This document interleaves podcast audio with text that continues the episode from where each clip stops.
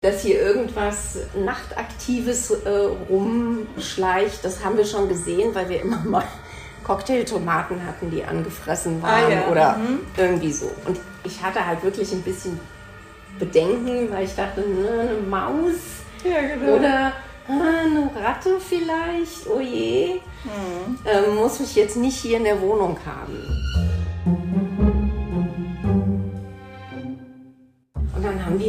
Lebendfalle besorgt. Und ich habe da ein Stück Käserinde reingetan und am nächsten Morgen saß da ein Tier drin. Das habe ich mein ganzes Leben gesehen. Ich dachte, was ist das denn? Guckte mich mit großen Knopfaugen an.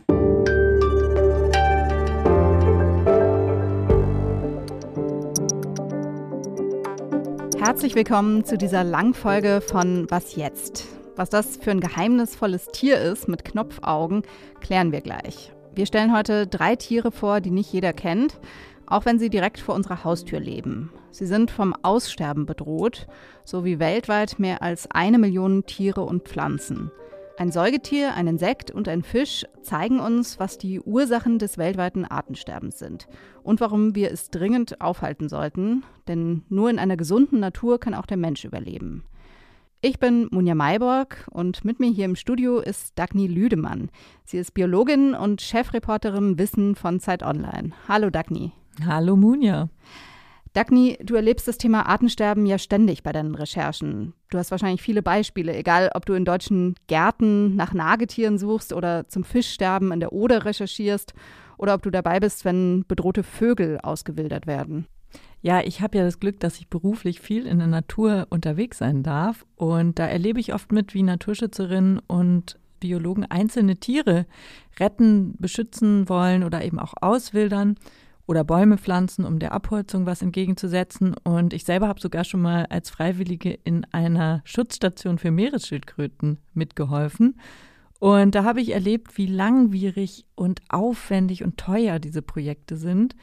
Gleichzeitig schreitet das globale Artensterben natürlich so schnell und dramatisch voran, dass der Naturschutz gar nicht hinterherkommt. Regenwälder werden zerstört, Meere verseucht, jeden Tag sterben überall auf der Welt Arten aus, und zwar derzeit in einem nie dagewesenen Tempo. Manche Experten sagen sogar, die Auswirkungen des Artensterbens sind schlimmer als die des Klimawandels.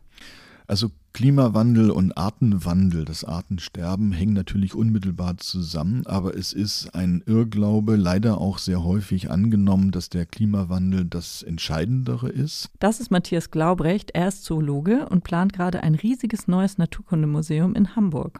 Klima ist schon komplex und schwierig, aber die Biodiversität, unsere gesamte Biosphäre zu erhalten, ist ungleich komplexer und schwieriger und es ist ein Problem, was auch der Forschung erst in den letzten ein, zwei Jahrzehnten so deutlich bewusst geworden ist. Und jetzt zu erkennen, dass das unser großes Problem im 21. Jahrhundert sein wird, das wird die große Herausforderung sein. Also neben dem Klimawandel auch noch ein zweites großes Problem zu haben. Matthias Glaubrecht ist einer der führenden Experten zum Thema Artensterben in Deutschland. Er hat auch einen Bestseller geschrieben, Das Ende der Evolution, der Mensch und die Vernichtung der Arten. Und er wird uns in dieser Folge begleiten und immer mal wieder den Bogen schlagen vom einzelnen Tier zum großen Ganzen. Dagny, wir haben ja gerade von einer Frau gehört, die ein nachtaktives Tier in der Falle hatte. Was war das? Ja, das war ein Gartenschläfer, ein sehr niedliches, nachtaktives Nagetier, das kaum jemand kennt. Dabei lebt es hier in Deutschland so mitten unter uns. Ich muss dir gestehen, ich kannte den auch nicht, bevor du mir vom Gartenschläfer erzählt hast. Was ist das für ein Tier? Das ist so klein wie eine Maus, sieht auch erstmal so ähnlich aus und verschläft den Tag auf Dachböden in Schuppen oder Nistkästen. Nachts kommen diese Tiere dann aus dem Versteck und gehen auf die Jagd nach Insekten und Regenwürmern zum Beispiel. Sie fressen aber auch Beeren und Körner, sind also Allesfresser. Und sie kommen auch gern mal ins Haus und klauen, was da so rumliegt. Übrigens halten Gartenschläfer sieben Monate Winterschlaf. Man nennt sie auch Schlafmäuse, was ich einen sehr süßen Namen finde. Und sind sie Mäuse? Nein, das sind sie biologisch nicht. Sie sind nämlich verwandt mit Siebenschläfer, Haselmaus und dem seltenen Baumschläfer und die zählen alle zu den Bilchen. Das ist eine ganz eigene Nagetierfamilie. Den Gartenschläfer erkennt man dann aber daran, dass er so schwarzes Fell um die Augen hat. Das sieht ein bisschen aus wie so eine dunkle Maske, weswegen manche Leute die kleinen Tiere auch mit Panzerknackern vergleichen hm. oder sie Zorro nennen. Und die Gartenschläfer werden immer seltener. Ihr Bestand sinkt in ganz Europa seit Jahrzehnten dramatisch. In 30 Jahren ist der Bestand um die Hälfte geschrumpft. Weiß man denn, woran das liegt? Genau das ist das große Rätsel. In der Natur findet man sie bei uns in Deutschland kaum noch. Dafür tummeln sie sich in Kleingärten und Siedlungen im städtischen Raum. Das Rhein-Main-Gebiet ist so ein richtiger Hotspot. Merkwürdig eigentlich, denn da lauern ja Hauskatzen und Rattengift. Manche Leute holen auch den Kammerjäger, weil sie die Birche loswerden wollen, aber Kammerjäger dürfen diese Tiere nicht töten. Die stehen nämlich unter Schutz und gelten als stark gefährdet bei uns. Du hast ja Menschen getroffen, die den Gartenschläfer schützen wollen. Sie helfen ehrenamtlich mit, um Daten zu erheben. Was ist es genau für ein Projekt? Das Projekt heißt Spurensuche Gartenschläfer und das gibt es seit 2018. Darin wollen Biologen und Tierärztinnen von der Uni Gießen, dem BUND als Naturschutzorganisation und der Senckenberg Gesellschaft ergründen, woran sterben diese Tiere und wie kann man sie schützen. Rund 450 Menschen aus ganz Deutschland haben drei Jahre lang dabei mitgeholfen, den Gartenschläfer zu erforschen. Aber Sie haben sich nicht nachts auf die Lauer gelegt, oder? Doch, tatsächlich. Echt? Also eine Frau, die ich getroffen habe, hat äh, im Schlafsack auf der Wiese übernachtet, um äh, den Gartenschläfern nachts auf der Spur zu sein. Und andere hatten aber einfach auch Infrarotkameras auf der Terrasse, wie zum Beispiel Caroline von Wollmer aus Wiesbaden, die ich auf ihrer Dachterrasse besucht habe. Und ihre Kameras haben jede Nacht aufgezeichnet, was die Bilche so machen. Kloppen sich ohne Ende. Ja also zumindest in dem 2020er Jahr, als wir beobachtet haben, waren hier zwei Clans. Der eine kam meistens von der Seite, die andere kommt von der Seite. Und dann haben die sich hier, weil wir natürlich auch ein bisschen Futter hingelegt haben, um gute Bilder zu machen, ähm, haben die sich hier wirklich gefetzt. Ja? ja? Und die sind zu zweit manchmal dann hinten runter von den Kästen runter aufs Dach gefallen. Ja. Ja. Also, ja. Und der eine hatte auch so eine Macke am Ohr, also die, die sind sehr ruppig. Eine andere Familie in Mainz, die Goschkes, hatten im Garten sogar ein spezielles verzweigtes Röhrensystem. Das haben Forschende aus Abflussrohren gebaut, extra um die Nager zu untersuchen. Insgesamt 16 dieser Domos, so wurden die genannt, Dormouse Monitoring Systems, waren deutschlandweit im Einsatz. Dormaus, so heißt Gartenschläfer auf Englisch. Wie also, ist denn das Prinzip Also, die gehen hier in den Eingang rein. Warum? Weil hier die die total genau. neugierig sind. Wenn irgendwo ein Loch ist, und dann hier, wollen die da rein. Und während sie durch die Rohre rannten, wurden sie automatisch gewogen, per Lichtschranke fotografiert und die mussten sich sogar an einem Stück Klebeband vorbeiquetschen, an dem dann eine Haarprobe kleben blieb. Das wollten die Forscher für die DNA-Analyse im Labor gerne haben. Genau, die gehen total gerne in irgendwelche Löcher. Mhm. Und wenn man jetzt hier noch irgendwie was gut Riechendes reinlegt, mhm. dann haben die natürlich sofort irgendwie den Drang, wir müssen jetzt unbedingt in dieses Loch da reingehen. Mhm. Christiane Wegner, die man hier hört, das ist übrigens diejenige, die auf der Wiese übernachtet hat, die war auch bei Frau Goschke im Garten zu Besuch, als ich da war. Und die hat am Waldrand so ein Röhrensystem betreut. Andere Freiwillige haben regelmäßig Nistkästen gecheckt, auf Wiesen zum Beispiel, und Kotproben genommen. Die wurden auch im Labor untersucht, weil man da rausfinden kann, was die Tiere gefressen haben. Und welche Erkenntnisse haben die Wissenschaftler da gewonnen? Also die Genanalysen aus den Haarproben haben erstmal offenbart, dass Gartenschläfer ziemlich ortstreu sind. Und das ist eine wichtige Erkenntnis, auch um sie zu schützen. Denn wo sie einmal ausgestorben sind, da siedeln sich gar nicht so schnell neue an. Und auch das Insektensterben ist ein Problem, hat man festgestellt. Die Analyse der Kotproben aus den Nistkästen haben nämlich gezeigt, Gartenschläfer, obwohl sie auch Pflanzen und Körner fressen, brauchen viele Insekten, um genug Fettpolster für den Winterschlaf sich anzufuttern. Und hat man auch herausgefunden, woran die Gartenschläfer sterben? Ja, das war sehr spannend. Eine Tierärztin hat nämlich auch tote Gartenschläfer obduziert, die von den Freiwilligen abgegeben worden waren. Und dabei kam raus, kein einziger war frei von Umweltgiften, also Pestiziden. Und das kann man biologisch auch ganz gut erklären. Gartenschläfer suchen nämlich genau da am Boden nach Krabbeltieren, wo vergiftete Käfer, Würmer und Fliegen sich auch im Todeskampf so winden würden. Die sind also besonders stark mit Pestiziden belastet und genau da fressen die Gartenschläfer besonders viel. In fast der Hälfte der toten Gartenschläfer hat man außerdem Spuren von Rattengift entdeckt. Das wird übrigens nicht nur in Gärten eingesetzt, sondern auch in Wäldern, um zum Beispiel Mäuse fernzuhalten, die sonst junge Fichten anknabbern. Hm. Das finde ich interessant, das wusste ich nicht. Also das ist dann auch der Grund, warum die Gartenschläfer aus vielen Wäldern verschwunden sind?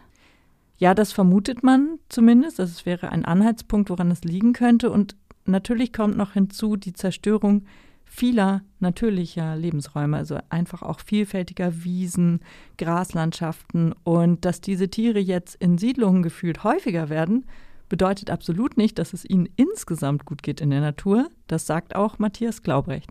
Die Städte sind dann tatsächlich nur sozusagen die letzten Rückzugsräume. Das heißt, sie sind überhaupt keine Sicherung und keine Garantie zum Erhalt der Biodiversität, denn dazu brauchen wir eben die Landschaft. Das heißt, man könnte fast formulieren, wenn es dem Gartenschläfer wieder gut geht, dann ist die Natur wieder in Ordnung.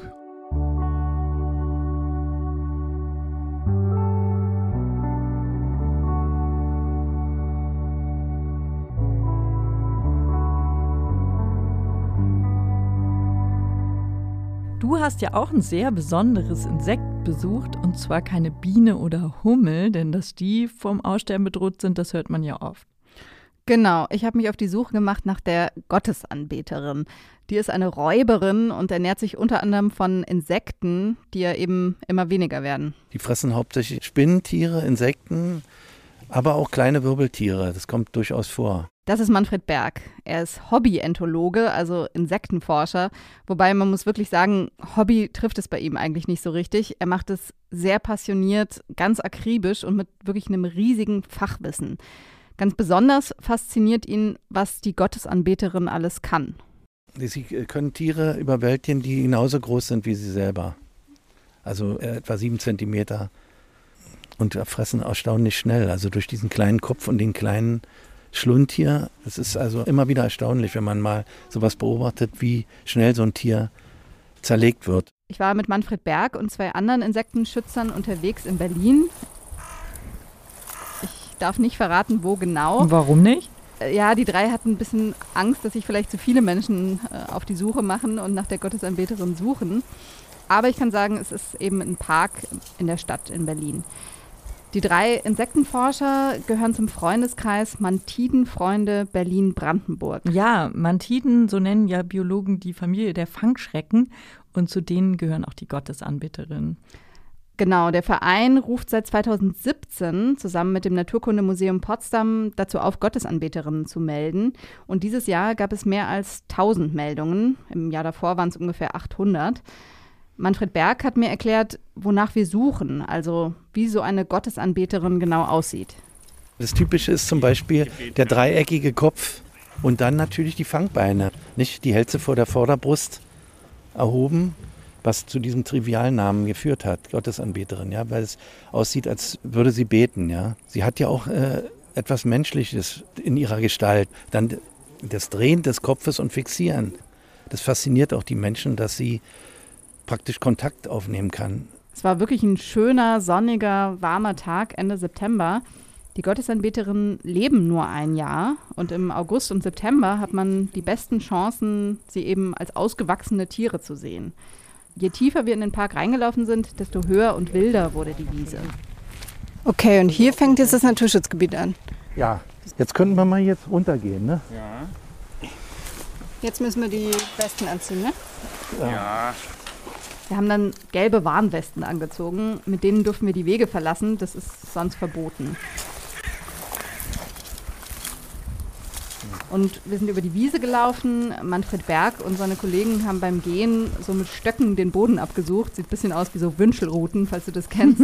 ja. äh, so immer im Halbkreis, um einfach zu sehen, wenn ein Tier wegfliegt. Ähm man will ja auch nicht drauftreten, wenn genau, man Genau, man will nicht läuft. drauftreten und die Gottesanbeterinnen fliegen erst im letzten Moment weg, wenn man sie aufscheucht. Solche Flächen, Wiesen, auf denen nichts gemäht wird, gibt es ja nicht mehr so viel. Genau, die Lebensräume fehlen oft. Und das ist neben dem Futter, das wegen des Insektensterbens knapp ist, eigentlich der wichtigste Grund dafür, dass die Gottesanbeterin lange aus vielen Gegenden in Deutschland verschwunden war. Und auch hier im Naturschutzgebiet war die Wiese nicht so hoch, wie sie sonst ist. Die hatten die Schafe abgefressen. Ein, ein, bisschen äh, das ideale Biotop für Gottesanbeterin ist eine Fläche, die äh, reich strukturiert ist, also aus Gräsern, Stauden besteht und Büschen. Also äh, große Freiflächen, aber auch durchaus verbuschte Inseln, weil die Gottesanbeterin im Laufe ihrer Entwicklung verschiedene Straten, verschiedene Etagen bewohnt in der äh, Vegetation. Und deswegen sind ja Habitate geeignet, die solche unterschiedlichen Straten haben. Wir haben alles Mögliche gefunden. Heuschrecken, eine Wespenspinne, eine kleine Zauneidechse. Alles mögliches Futter für die Gottesanbeterin. Zwei Ootheken haben wir auch gesehen. Also weiße Eipakete, so zwei, drei Zentimeter groß, die von Gottesanbeterinnen abgelegt wurden. Da ist eine. Kann ich Ihnen doch noch eine zeigen. Ein Männchen sogar. Und dann hat Manfred Berg eine Gottesanbeterin entdeckt. Die war wirklich kaum zu sehen, äh, ganz grün wie der Busch, in dem sie saß und vielleicht ein bisschen länger als eine Streichholzschachtel. Sehen Sie sie? Ah ja, ja, ja. Oh, ja. Krabbelt weg. Ich versuch's mal. Wir haben tatsächlich eine gefunden, ein Männchen. Ich versuche das immer so zu machen, dass ich sie auf den Stock kriechen lasse. Jetzt sehe ich sie gar nicht mehr. Ich, ich sehe sie. Ja? Ja, jetzt bewegt sie sich nochmal da vorne. Wo meine Spitze ist? Nee, noch ein Stück. Hier? Ja, jetzt. Ja, ja, ja. Ach da, jetzt habe ich sie. Sie ist völlig verängstigt. Jetzt guckt sie mich an, oder? Jetzt guckt sie sie an. Wie toll der Moment, als die Gottesanbeterin dich direkt anschaut. Ja, ich muss sagen, Dagny, ich bin ja nicht so ein Tiertyp wie du eigentlich. Aber dieses menschliche Aufrechte, das fand ich irgendwie irre. Wir haben dann noch weitergesucht und insgesamt drei Männchen gefunden in eineinhalb Stunden. Also ich fand die Ausbeute gut, aber die anderen waren ein bisschen enttäuscht, dass sie mir kein Weibchen zeigen konnten. Die Weibchen sind nämlich größer und imposanter und es kommt vor, dass sie das Männchen nach der Paarung fressen. Und Gottesanbeterinnen mögen es angeblich warm. Ja, genau. Es ist so, die Larven schlüpfen im Mai und die Tiere sterben dann beim ersten Frost. Und deshalb müssen sie vorher die Eipakete ablegen. Wenn es nicht warm genug ist, dann werden die einfach mit ihrer Entwicklung und dieser Eiablage nicht rechtzeitig fertig. Ja, und man liest auch manchmal, sie würden sogar vom Klimawandel profitieren. Ist das dann so? Ja, das kann man schon so sagen. Also in Berlin ist es so, 1998 wurden zum ersten Mal wieder Gottesanbeterinnen gesehen, eben weil die Sommer jetzt wärmer werden. Die Gottesanbeterin steht in Deutschland immer noch auf der roten Liste und ja, sie ist also eine gefährdete Art, aber sie hat sich teilweise eben auch in Regionen wieder ausgebreitet, wo sie lange verschwunden war. Das klingt ja fast so, als hätte der Klimawandel auch was Gutes. Andererseits kennen wir natürlich viele Beispiele, wie zum Beispiel die tropische Tigermücke, die inzwischen auch in Deutschland überwintert, wo das nicht so toll ist, dass invasive Arten sich jetzt ausbreiten, weil es bei uns wärmer wird. Diese Tropenmücke kann ja sogar Krankheiten übertragen. Matthias Glaubrecht sagt, es ist erstmal aber nichts Ungewöhnliches, dass sich Tiere an neue klimatische Bedingungen anpassen. Die Tiere breiten sich natürlich im Augenblick dann Richtung Norden aus. Alle Tiere eigentlich machen immer Fluktuationen ihrer Verbreitungsgebiete durch in Anpassung an das Klima. Das ist überhaupt nichts Ungewöhnliches. Wenn jetzt aber Leute meinen, dass der Klimawandel auch was Gutes hat, dann stimmt das so natürlich nicht. Wenn wir daraus jetzt ableiten, und das ist ein natürlicher Prozess, dass wir dann auch im Zuge des Klimawandels ja auch eine Zunahme der Arten haben werden. Dann täuschen wir uns natürlich darüber, weil ein Großteil der Arten sich eben nicht anpassen können und verschwinden werden. Und es ist überhaupt nicht ausgemacht, dass die, die sich dann anpassen, erstens zahlenmäßig oder in ihrer ökologischen Funktion so sehr viel besser in diese ökologischen Systeme hineinpassen. Sie sind in keinem Fall eine Kompensation der Verluste von vielen, vielen anderen Arten, die wir in der gleichen Zeit haben.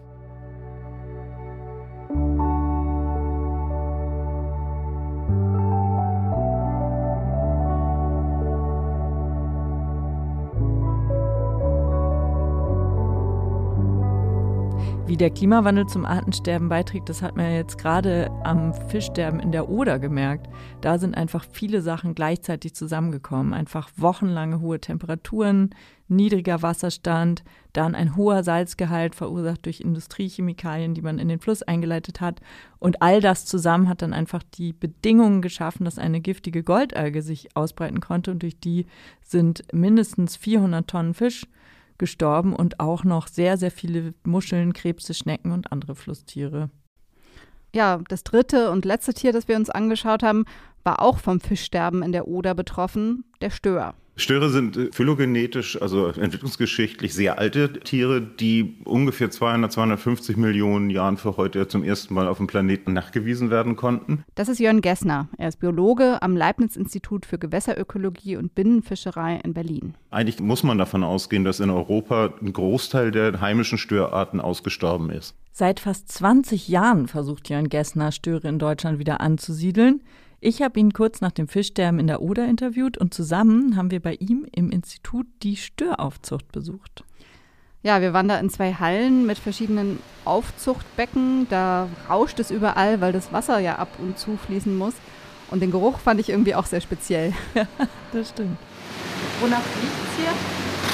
Nach ziemlich viel merkwürdigen Sachen. Das ist einmal Fisch, dann natürlich das, äh, das Brauchwasser. Äh, zu dem, äh, was dazukommt, sind die ganzen Futtermittel. Also wir füttern die Störe, die wir hier in Haltung haben, vornehmlich mit zwei Hauptkomponenten. Das ist einmal Naturfutter tiefgefroren. Das sind Shrimps und rote Mückenlarven, zum Teil auch kleine Fische. Und mit Vollfutter, also praktisch industriell hergestelltem Futter auf äh, Basis von Soja, Fischmehl und Fischöl. Ähm, und der Geruch, der bleibt dann auch kleben. Die ausgewachsenen Tiere, die können bis zu vier Meter groß werden und 150 Jahre werden Störe alt. Wahnsinn. In der Aufzucht haben wir allerdings kleinere Tiere gesehen, die waren entweder noch in der Kinderstube, wie Gessner das nennt, oder Jugendliche, die bald geschlechtsreif werden. Und was schön zu sehen ist, ist hier auch wieder sind diese Knochenplatten, diese weit nach hinten gezogene Rückenflosse und natürlich auch ähm, wieder diese weit nach oben ausgezogene Schwanzflosse. Also diese, ich finde, so in, in, der Seitenansicht, da kommt, kommt dieser leicht haiähnliche Aspekt noch deutlich besser zur Geltung. Die haben wirklich was von einem Hai und der Kopf. Sehr niedlich auch. Mm. Ja, und ich finde, gleichzeitig sehen die aus wie so Urtiere. Dieses alte und diese Knochenplatte, irgendwie hat es mich auch an Dinosaurier erinnert. Und sie sind Wanderfische, das finde ich ziemlich spannend, genau wie Lachse. Diese Fische kommen in Flüssen zur Welt und leben später dann im Meer und erst zur Paarung, zum Leichen, zur Eiablage kehren sie dann den ganzen Weg in ihr Heimatgewässer zurück. Das ist aber auch ein Grund, warum sie in Deutschland ausgestorben waren. Sie müssen nämlich dazu den ganzen Fluss wieder aufwärts schwimmen und die Stelle wiederfinden, wo sie selber einst geschlüpft sind. Und wenn Stauwerke und Wehre ihnen den Weg abschneiden, dann funktioniert das natürlich nicht mehr. Und über die letzten Jahrzehnte hat man ja auch Flüsse für die Schifffahrt immer mehr begradigt und ausgebaggert. Und der Boden ist dann auch ganz unnatürlich. Es gibt dann kein Kiesbett mehr. Das brauchen diese Fische aber, um ihre Eier abzulegen. Ein weiterer Grund fürs Aussterben der Störe war die Fischerei. Im 19. Jahrhundert war Störfischerei ein wirklich großes Ding, sowohl um den Stör zu essen als auch den Rogen, also die Eier, aus denen Kaviar gemacht wird. Heute kommt der schwarze Kaviar von extra dafür gezüchteten Stören. Genau, und die Forscher mussten sogar selber auch erstmal Störe nachzüchten, bevor mhm. sie die auswildern konnten, weil es gab ja einfach keine mehr bei uns. Und da haben sie welche aus Kanada und Frankreich importiert, die also von der Art her verwandt genug sind, dass man sie hier ansiedeln kann und haben die erstmal aufwendig nachgezüchtet, bevor die ersten freigelassen wurden. Seit 2010 bis 2022 haben wir es geschafft, circa dreieinhalb Millionen kleine Störe in der Oder und ihren Nebengewässern auszusetzen. Fische zwischen einem Zentimeter bis hin zu Fischen von 1,20 Meter, 1,30 Meter, die wir im Küstenbesatz mit äh, Sensoren ausgestattet haben, um nachzuvollziehen, welche Präferenzen diese Tiere haben bezüglich Salzgehalt, bezüglich Temperatur, bezüglich Wassertiefe und die uns wirklich eine Menge an Informationen geliefert haben. Besatz müssen wir vielleicht noch mal kurz erklären. Unbedingt. Ja, so nennen Angler und Biologen es, wenn Fische durch Menschen in einem Gewässer ausgesetzt werden. Und die Störe, die dann da heranwachsen, die brauchen 10 bis 15 Jahre, bis sie geschlechtsreif sind. Daran sieht man auch, warum so ein Projekt so wahnsinnig langfristig ist. Denn mhm. dieses Jahr sollten überhaupt erst zum ersten Mal wieder ausgewachsene Störe zurück in die Oder kommen und vielleicht ableichen.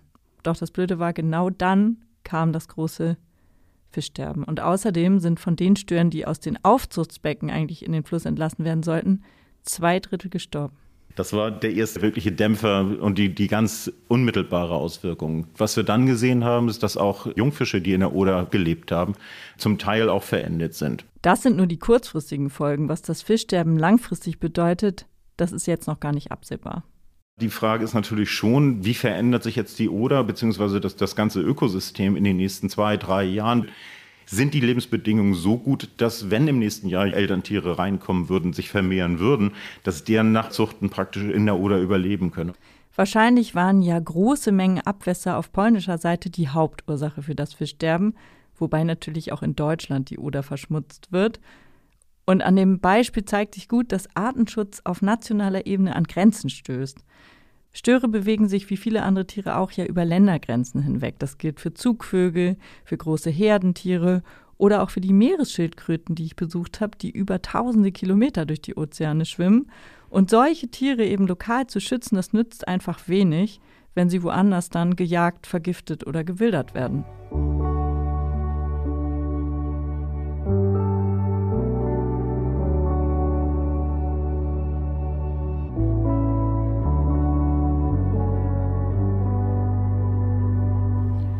Haben ja jetzt über drei weniger bekannte Tiere in Deutschland gesprochen. Es gibt so viele weitere Tiere und natürlich auch Pflanzen, die bedroht sind oder die sogar schon ausgestorben sind. Sind die Gründe denn immer ähnliche? Ich denke, so die Beispiele, die wir heute besprochen haben, haben das vielleicht ganz gut gezeigt, was die großen Treiber des Artensterbens sind. Da ist die industrielle Landwirtschaft und Forstwirtschaft mit ihren Giften, die Zersiedlung und Bebauung der Landschaft, die Ausbeutung von Ressourcen, also zum Beispiel die Überfischung oder auch der Raubbau in Regenwäldern. Und all das zusammen mit den Klimafolgen, das sind die Hauptgründe für das weltweite Artensterben. Und das ist eindeutig ein menschengemachtes Artensterben. Also es gibt ja Leute, die manchmal so argumentieren, es ist doch völlig normal in der Evolution. Hat sich doch immer geändert. Ja, und Tiere sterben aus, andere passen sich wieder an. Aber das ist eben nicht so, das sagen auch die Forscher, es ist halt so, der Mensch hat die Umwelt in Jahrzehnten so stark verändert, wie es sonst in Zehntausenden von Jahren erst passiert. Und so schnell ist die Evolution einfach nicht, als dass Tiere und Pflanzen sich da noch anpassen könnten. Man könnte ja jetzt ganz zynisch sagen, ist mir doch egal, wenn Tiere und Pflanzen sterben, aber was ist mit uns Menschen? Was genau heißt das denn jetzt für uns? Das ist so ein Punkt, von dem ich auch manchmal das Gefühl habe, dass der vielleicht noch nicht so klar geworden ist. Also Mensch und Natur, das sind ja nicht zwei verschiedene Dinge. Man sagt es oft so, der Mensch auf der einen Seite, die Natur auf der anderen, aber wir sind ja Teil der Natur und sind natürlich einfach Säugetiere. Unser Leben hängt davon ab, dass wir eine gesunde Wildnis haben, denn auch wir brauchen saubere Luft, trinkbares Wasser. Und wenn jetzt irgendwo auf der Welt ein Frosch ausstirbt oder eine Fliege, dann mag man denken, ja, egal. Aber am Ende sind das alles Zeichen einer Zerstörung von Ökosystemen. Und am Ende bleiben eben nur noch unfruchtbare Wüsten, degradierte Wälder und giftige Meere übrig. Und aus so einer Natur können wir dann auch nichts mehr essen. Außerdem werden wir krank in einer kranken Natur, wie sich ja gerade in der Corona-Pandemie gezeigt hat. In all diesen Pandemien kann man sehen, dass der Mensch eben auch, was seine Gesundheit angeht, von einer intakten Natur abhängig ist. Und wenn wir das erreichen wollen, dass wir selber nicht irgendwann wieder äh, an solch einer massenhaften Seuche zugrunde gehen, dann müssen wir dafür sorgen, dass unsere Lebensbedingungen und die Lebensbedingungen der Tiere, mit denen wir zusammenleben, sich in erheblichem Maße verbessern. Wir haben ja Menschen getroffen, die mit großem Einsatz dafür kämpfen, dass eine bestimmte Art erhalten bleibt. Was meinst du angesichts von so vielen Arten, die verschwinden? Ist es da überhaupt sinnvoll, jede einzelne Art retten zu wollen? Also ich sage, jede Art, die durch den Menschen ausstirbt, ist eine zu viel. Und natürlich darf man auch nicht vergessen, dass jedes Tier und jede Pflanze im Ökosystem eine wichtige Rolle spielt. Und nimmt man eine Art aus dem Gefüge raus, dann kann eben alles aus der Balance geraten. Mit jedem Lebewesen, das wir zerstören, geht ja auch was Unersetzliches verloren. Also die Natur hat einfach Jahrmillionen gebraucht, um so ein faszinierendes Tier wie den Stör hervorzubringen.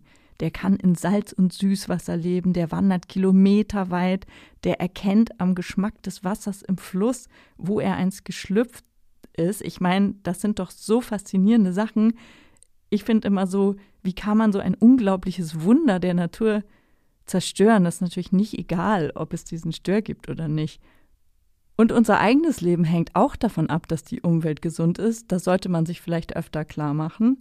Trotzdem kann man sich fragen, ob Artenschutz nicht größer gedacht werden muss, als nur ausgehend von einzelnen Tieren oder Pflanzen. Viele Arten kennen wir ja noch nicht mal und merken dann gar nicht, ob sie aussterben.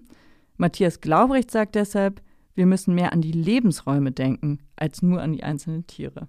Dass wir eher ermitteln, auf welcher Fläche diese Tiere eigentlich leben, welche Flächen wir verlieren. Und dann ist das Schutzziel daraus abgeleitet eben auch, dass wir nicht versuchen, primär Arten zu erhalten, sondern dass wir die Arten erhalten, indem wir ihre Lebensräume, also die Fläche schützen. Das ist also, glaube ich, ein viel sinnvolleres Konzept. Und wir müssen versuchen, unsere Wirtschaftsweise in der Kulturlandschaft, in den Forsten, aber auch in der Landwirtschaft auf eine nachhaltige Entwicklung und eine nachhaltige Bewirtschaftung umzusetzen. Und das ist eine große Herausforderung. Ich bin gespannt, ob wir tatsächlich dann nicht nur Homo, sondern auch Sapiens werden, um dieser Herausforderung gerecht zu werden.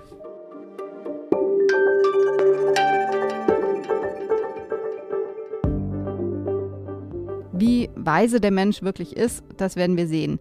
Das war unsere Folge zum Artensterben in Deutschland. Wir sind sehr gespannt, wie sie Ihnen gefallen hat. Schreiben Sie uns gerne Ihre Fragen, Anmerkungen, Lob und Kritik an wasjetzt.zeit.de. Vielen Dank an Pia Rauschenberger. Sie hat die Redaktion dieser Folge übernommen.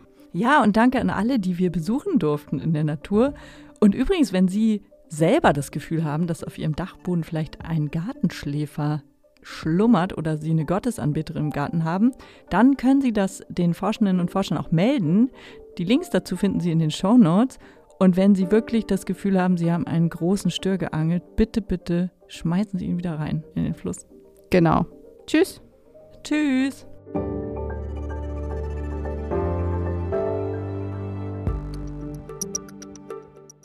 Besonders süß fand ich ja übrigens die Schweinenäschen von diesen neugierigen Stören. Tja, haben dich ganz schön nass gespritzt irgendwie. Können also gleichzeitig auch rauskriegen, ob sie das, was sie dann da ertasten, auch schmecken oder ob ihnen das, ob ihnen das schmeckt oder nicht. Das ist super. Fischleim im Gesicht oder nur Wasser? Nur das, was hier so runtertropft. ja, genau.